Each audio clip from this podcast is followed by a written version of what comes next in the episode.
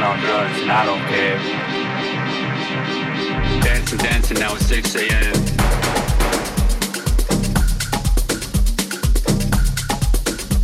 Goddamn, I feel nice, I don't want it to end.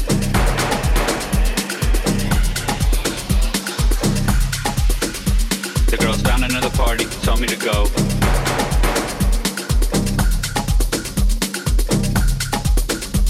Didn't have it at a raw, so I said hell no.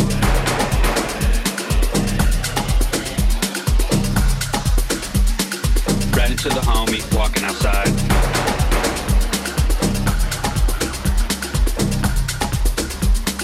Looked at me and offered a ride.